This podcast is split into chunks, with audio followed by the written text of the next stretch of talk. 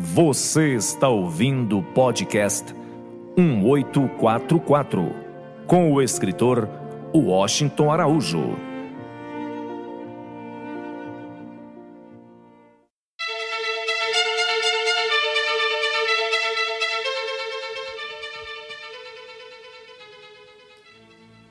Ele estava sozinho.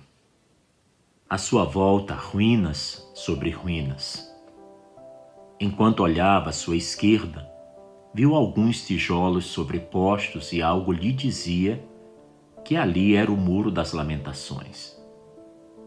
Pensou então que tinha tudo para se lamentar e muito amargamente pelo que havia acontecido no mundo. Mas desistira de chorar desde que, por obra do acaso, fora milagrosamente salvo do conflito final assumiu-se como o único remanescente sobrevivente de uma espécie que conseguira se sobressair há pelo menos dez mil anos ou até onde a espinha dorsal da memória lhe fizera recuar no tempo. Estava só, sentia-se terrivelmente só, e pensou em tudo que deixara de fazer relembrou um por um os rostos dos amigos queridos. Esperou ouvir algo que não foi ouvido. Tomado de tristeza, profunda tristeza e desolação, sentou-se naquela parte de terra que lhe parecia seca e sem qualquer vapor fumegante e julgou ter ouvido algo. Mas pensou: não será tudo ilusão? Não seria um sonho mau que logo se desvaneceria ante a realidade? Desistiu de pensar nisso e se concentrou no que estivera fazendo nos últimos 35 anos de sua vida. Ele havia iniciado a jornada em busca de si mesmo.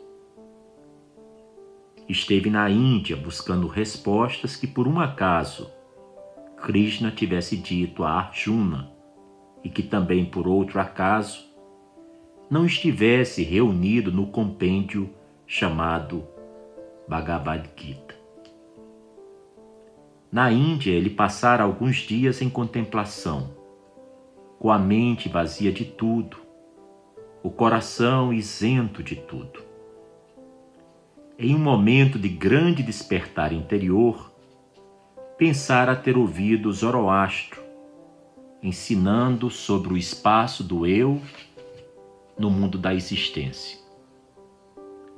Depois, cansado como Siddhartha Gautama, o Buda, esteve recolhido à sombra de um carvalho secular e observara um pássaro fazer ali seu ninho mas contrastando com aquela visão tão simples, singela e poderosa, ele se recusava ainda a olhar para dentro de si mesmo.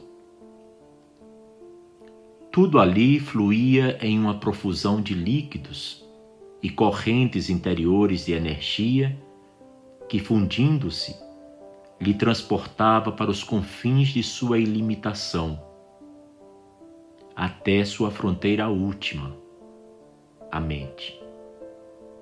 Era nessa oficina que se recusara tantos desejos humanos em busca de desejos divinos. E era nesse laboratório que ele vira tantas utopias serem detonadas, desarmadas, estraçalhadas. Ele fechou os olhos novamente não queria pensar. O pensamento parecia lhe trazer dor, muita dor, porque o pensamento era sonho e memória, e espaço e existência. Mas contemplando novamente aqueles tijolos sobrepostos, refletiu que esta era a quinta vez que pisava na Terra Santa e tinha um amor genuíno por este pedaço de terra. Lembrou-se então daquelas imagens da infância, quando se perguntara quem era aquele homem pregado em uma cruz e lhe haviam dito: É Jesus Cristo. Foi desde então que ele se sentira atraído por tudo que tivesse gosto de sagrado. Mas agora, de que lhe serviam aquelas lembranças? Pensou então que se pudesse chorar seria muito bom. Se aliviaria e talvez o coração lhe pesasse menos, e sua tragédia poderia, quem sabe, ser reduzida em tamanho ou intensidade. A verdade é que estava ele ali sozinho, esperando alguém. Mas quem? Nesse momento, julgou ouvir uma melodia suave e o céu se abriu diante dele. Estupefato ante tamanha liberação de luz, viu um vulto alto que, aproximando-se dele, disse o que iria lhe consolar o coração. Quando o homem compreender que é parte integrante e indivisível dessa grande família que atende pelo nome de humanidade, quando o homem compreender que a maior revolução se trava em seu próprio coração, quando o homem compreender que a verdade é uma e sendo apenas um ponto, foi multiplicada pelos ignorantes de todos os tempos. Quando o homem compreender que Deus é a base de toda religião e filosofia espiritual, e ultrapassando dogmas e ritos, encontrar este mesmo Deus vivo, pulsando na mesma cadência com que animou todas as fés, crenças e religiões, quando o homem compreender que a luz da unidade é suficiente para detonar qualquer forma de preconceito, seja de raça, classe, credo, cor ou nacionalidade, quando o homem compreender que sua superioridade está intimamente relacionada com a nobreza de seu caráter e a qualidade de amor que ele dedica à sua espécie, quando o homem compreender que uma única ação, revestida de puro amor, é-lhe mais benéfica que toda uma existência dedicada à oração,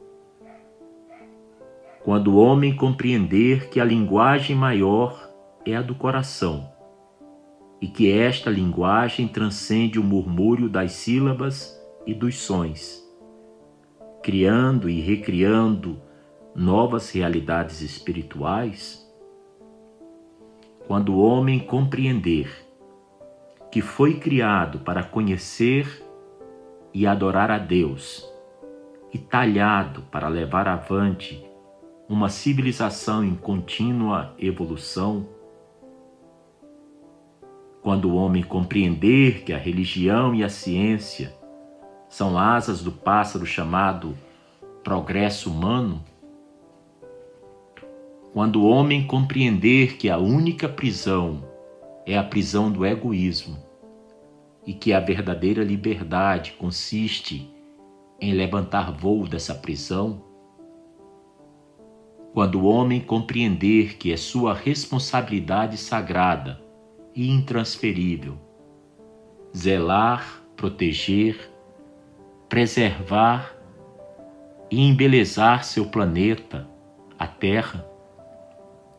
Quando o homem compreender os excluídos, marginalizados, condenados da terra, meninas e meninos de rua, índios, ciganos, desempregados, sem teto, e se fizer porta-voz deles, E o anjo concluiu: Quando o homem compreender quão fantástica é esta época em que vive, promessa e esperança de passadas gerações, então, somente então, verá saindo da pedra do seu ser uma asa, e depois outra asa, que movimentando-se para cima e para frente, lhe tornará visível o tesouro oculto, o símbolo de grande preço, o santo grau, a tábua de esmeralda, aquele que ligou e uniu as letras S e E, formando a palavra C. E ao maravilhar-se com a beleza de suas asas e das asas dos que estão à sua volta, concluirá perplexo que este é o dia em que se reuniram anjos e homens. Por um momento, ele entendeu que aquele vulto era realmente um anjo de pura luz e se sentiu familiarizado com as palavras que ele havia pronunciado. Mas onde era mesmo que ele tinha ouvido essas palavras?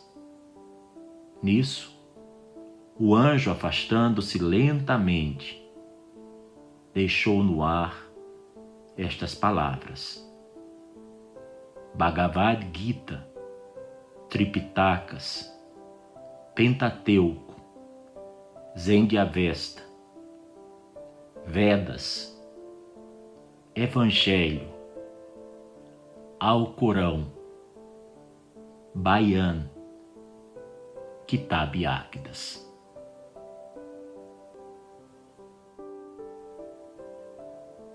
Você ouviu mais um episódio do podcast 1844.